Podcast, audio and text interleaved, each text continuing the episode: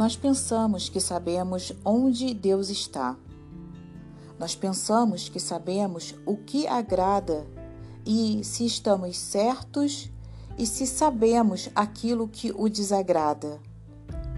Temos estudado tanto a palavra de Deus e suas cartas de amor para as igrejas que alguns de nós alegam saber tudo sobre Deus.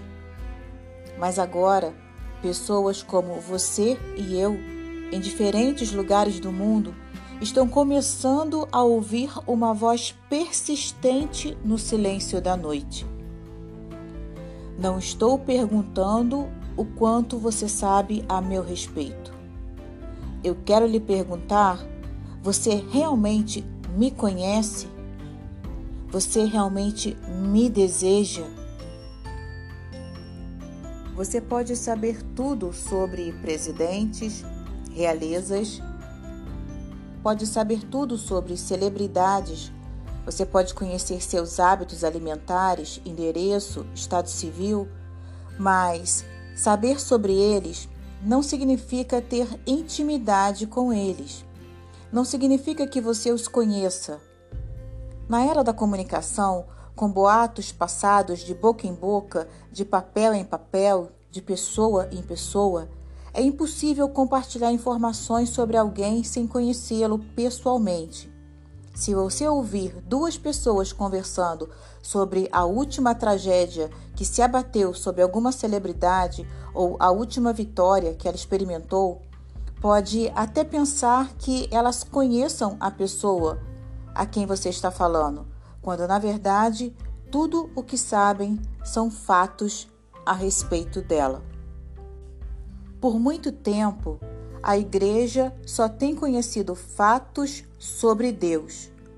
Nós conhecemos técnicas, mas não falamos com Ele. Esta é a diferença entre conhecer alguém e saber a respeito dele. Saber a respeito de Deus não é o suficiente. Temos igrejas cheias de pessoas que podem ganhar qualquer concurso sobre temas bíblicos, mas que não o conhecem.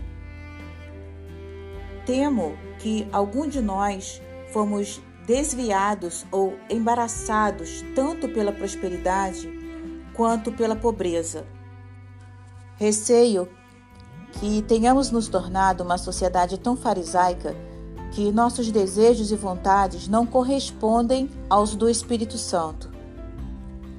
Se não tomarmos cuidado, estaremos cultivando o culto ao bem-estar Satisfeitos com o nosso pastor amável, nossa igreja confortável, nosso fiel círculo de amigos, nos esquecendo dos milhares de insatisfeitos, feridos e aflitos que passam por nosso confortável templo todos os dias. Não posso deixar de pensar que, se falhássemos até mesmo em tentar alcançá-los com o Evangelho de Jesus Cristo, muito sangue foi desperdiçado no Calvário. Isso de fato me incomoda muito. Tinha que haver algo mais. Tem que haver algo mais. Esse inconformismo e esse comodismo, isso me incomoda muito hoje. Eu estava ouvindo um louvor da Fernanda Brum. É, o nome desse louvor é Israel para mim. E parte da letra dele diz bem assim: Como os rios querem encontrar o mar, como o pássaro quer encontrar o céu, eu quero te encontrar. Quero te encontrar. Como a noite está esperando o sol, como a terra está esperando a chuva, estou a te esperar. Estou a te esperar. A palavra de Deus é clara. Em Jeremias 29, versículo 13, diz: Vocês me procurarão e me acharão quando me procurarem de todo o coração. O coração é o símbolo das nossas emoções. É como se todos os nossos sentimentos passasse por ele e deixasse nele a sua marca. É como se o Senhor passasse, sondasse o nosso coração e deixasse em nosso coração a sua marca, a marca dele quando ele fala quando me procurarem de todo o coração, eu penso que o, o coração é o símbolo, o símbolo da nossa cultura de ligação, da sede das nossas emoções, da expressão da totalidade do ser. Quando é esquecido, ele se manifesta sintonicamente através das doenças, sintomaticamente. E quando é lembrado, ele mostra o nosso destino. O coração, ele é o símbolo do amor. Além do amor, representa a força, a verdade, a justiça, a sabedoria, a intuição, representa o divino espírito, representa o nascimento e a regeneração. Aquele que busca a Deus encontrará Deus. Ele se revela àqueles que o procuram de todo o coração. Buscar a Deus é um ato de fé, confiando que Ele nos ama e que Ele vai nos responder. Todos, todos nós dependemos de Deus e precisamos nos aproximar mais dele. Quanto mais buscamos a Deus, mais crescemos e ele nos ajuda a superar as dificuldades que surgem ao longo dos nossos dias. Quem não busca Deus acaba por se afastar dele. Nós precisamos deixar de buscar as mãos de Deus e passar a buscar a face de Deus. Nós precisamos ansiar pela busca de Deus. Quando foi a última vez que você se prostrou e ficou em silêncio, aguardando, esperando que Deus viesse falar com você? Hoje, na pressa, no dia a dia e no corre-corre, as pessoas chegam, se ajoelham, oram, levantam e não param para ouvir a Deus. Não param para conhecer a vontade de Deus para sua vida. Hoje, as pessoas, quando elas vão para a igreja, quando elas vão para um templo, elas não vão na intenção de buscar a face de Deus, de conhecer a Deus, elas vão na intenção de receberem algo em troca, de saírem bem porque chegaram mal. Não que o Senhor não vá fazer isso, não, ele faz. Mas preocupe-se em buscar a face do Senhor. Através dessa busca, você estará recebendo o avivamento do Espírito Santo.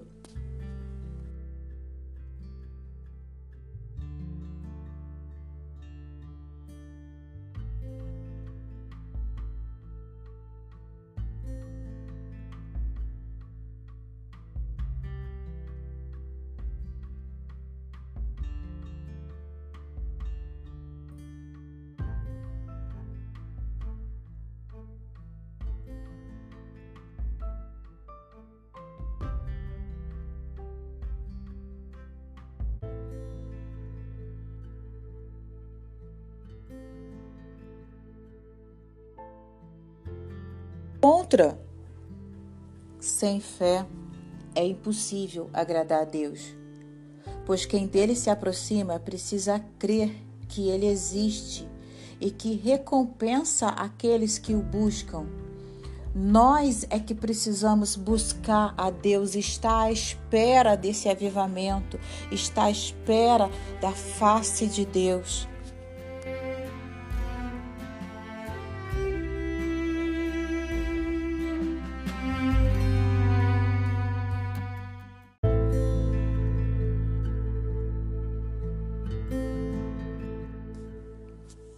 Caia por terra tudo que não provenha do Senhor. Programamos nossos cultos de uma forma tão rígida e, e tão pouco profética que ficamos nervosos se Deus tenta fazer algo que não planejamos. Não podemos suportar a livre presença de Deus em nossas programações por muito tempo, porque Ele poderia, entre aspas, arruinar tudo. Esta tem sido a minha oração constante. Senhor, faça com que nossos esquemas se desmoronem, Deus, e que caia por terra tudo o que não provenha do Senhor. Deixe-me fazer uma pergunta. Quando foi que você esteve na igreja e disse: Vamos esperar o Senhor? acho que temos medo de esperar nele, porque não acreditamos que ele vá se revelar. Tenho uma promessa para você: os que esperam no Senhor renovam suas forças.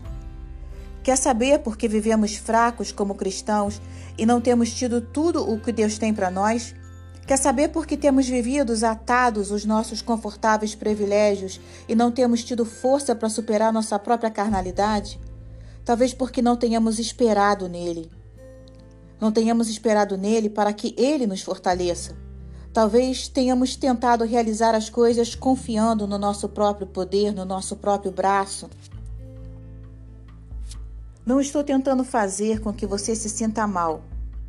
Sei que muitos cristãos e muitos de nossos líderes verdadeiramente se esforçam, mas existe muito mais. Você pode pegar Deus? Pergunte a Jacó.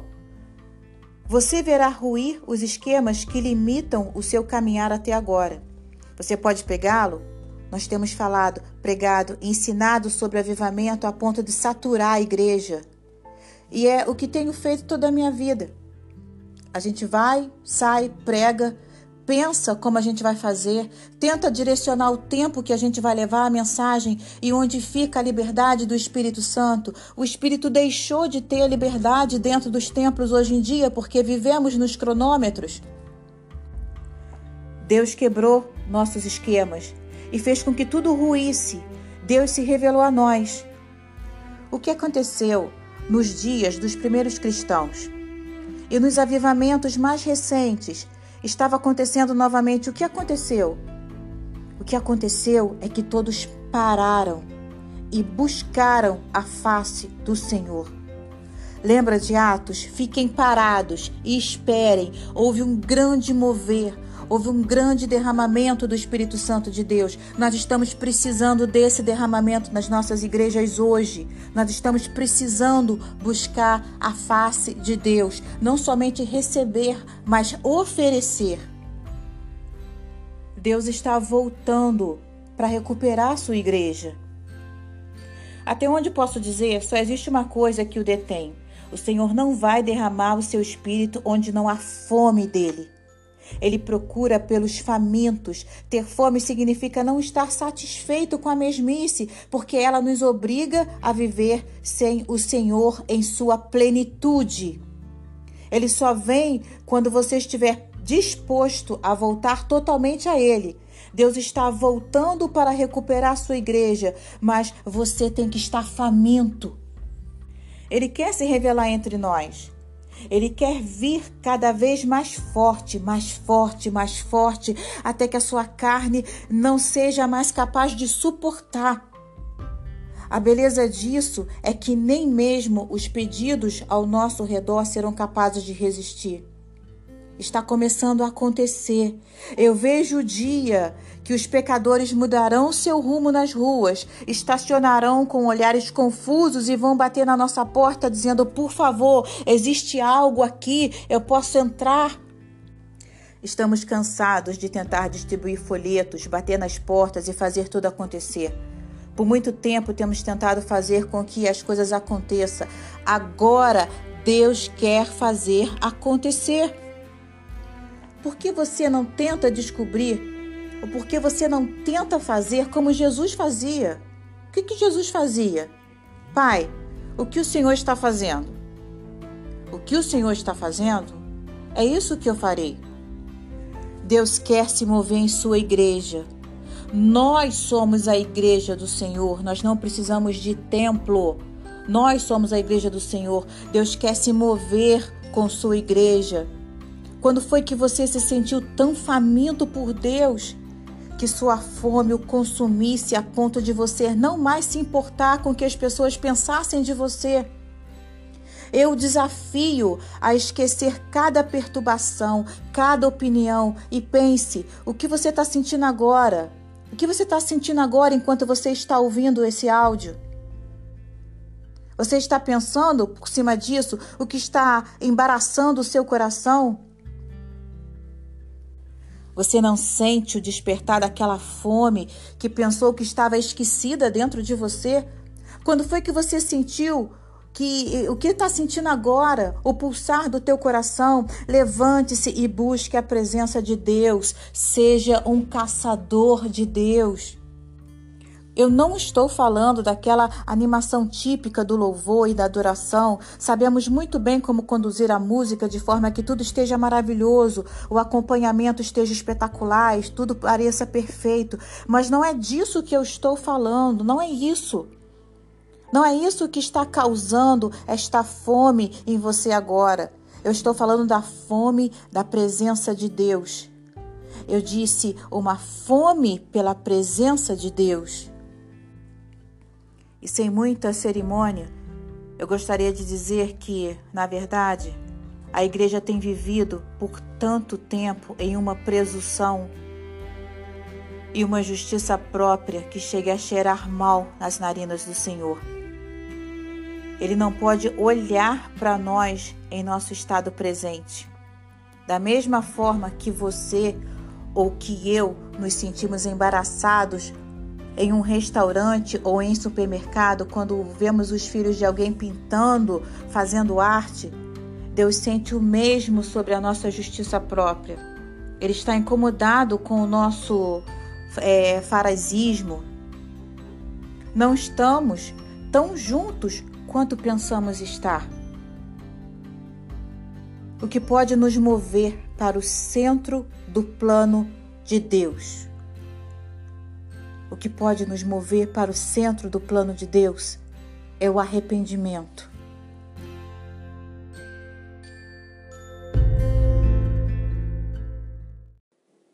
Naqueles dias apareceu João Batista pregando no deserto da Judéia e dizia: Arrependei-vos, porque está próximo o reino dos céus, pois este é o referido por intermédio do profeta Isaías. Voz do que clama no deserto: Preparai o caminho do Senhor, endireitai as veredas de sua vida. O arrependimento prepara o caminho e endireita as estradas do nosso coração. O arrependimento eleva os lugares baixos e rebaixa todos os lugares altos de nossa vida e das famílias cristãs. O arrependimento nos prepara para a presença de Deus na verdade, você não pode viver na presença do Pai sem arrependimento. O arrependimento nos permite buscar a Sua presença. O arrependimento constrói a estrada para que você alcance Deus ou para que Deus alcance você. Pergunte a João Batista, quando ele construiu a estrada, Jesus veio andando?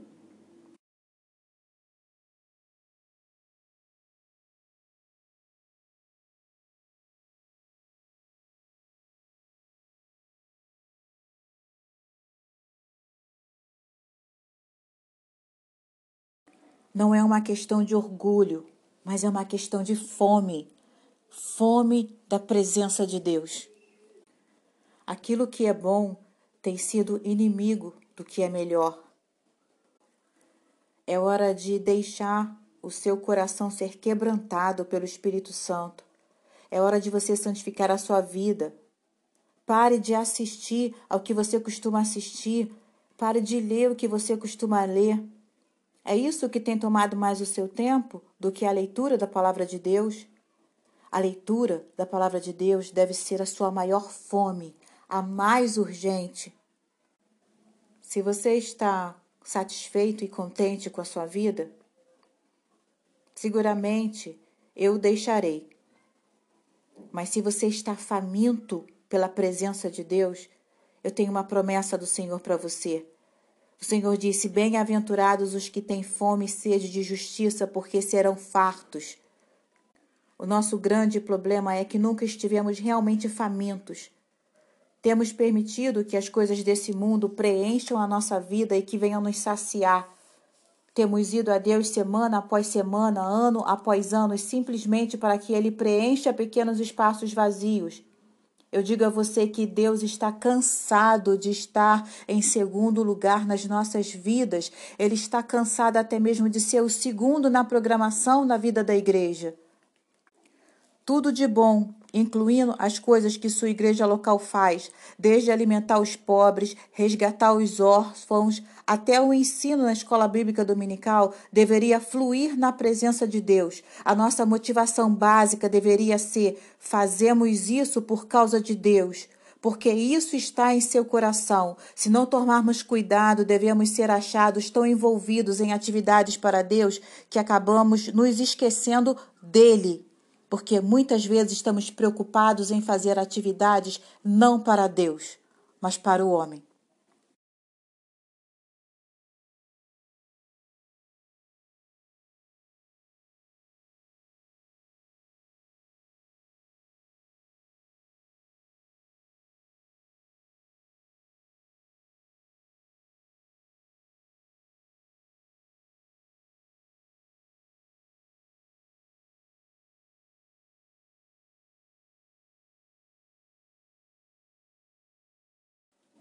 O Espírito Santo pode já estar falando com você.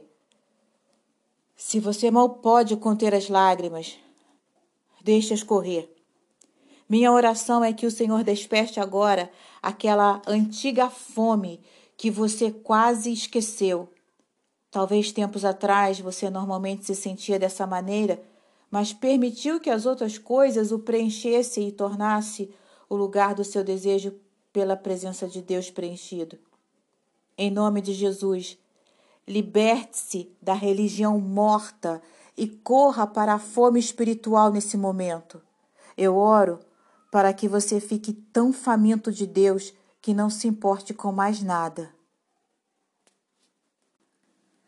Assim diz o Senhor à nação de Israel: Busquem-me e terão vida. Por isso digo: peçam e será dado Busquem e encontrarão. Batam e a porta será aberta.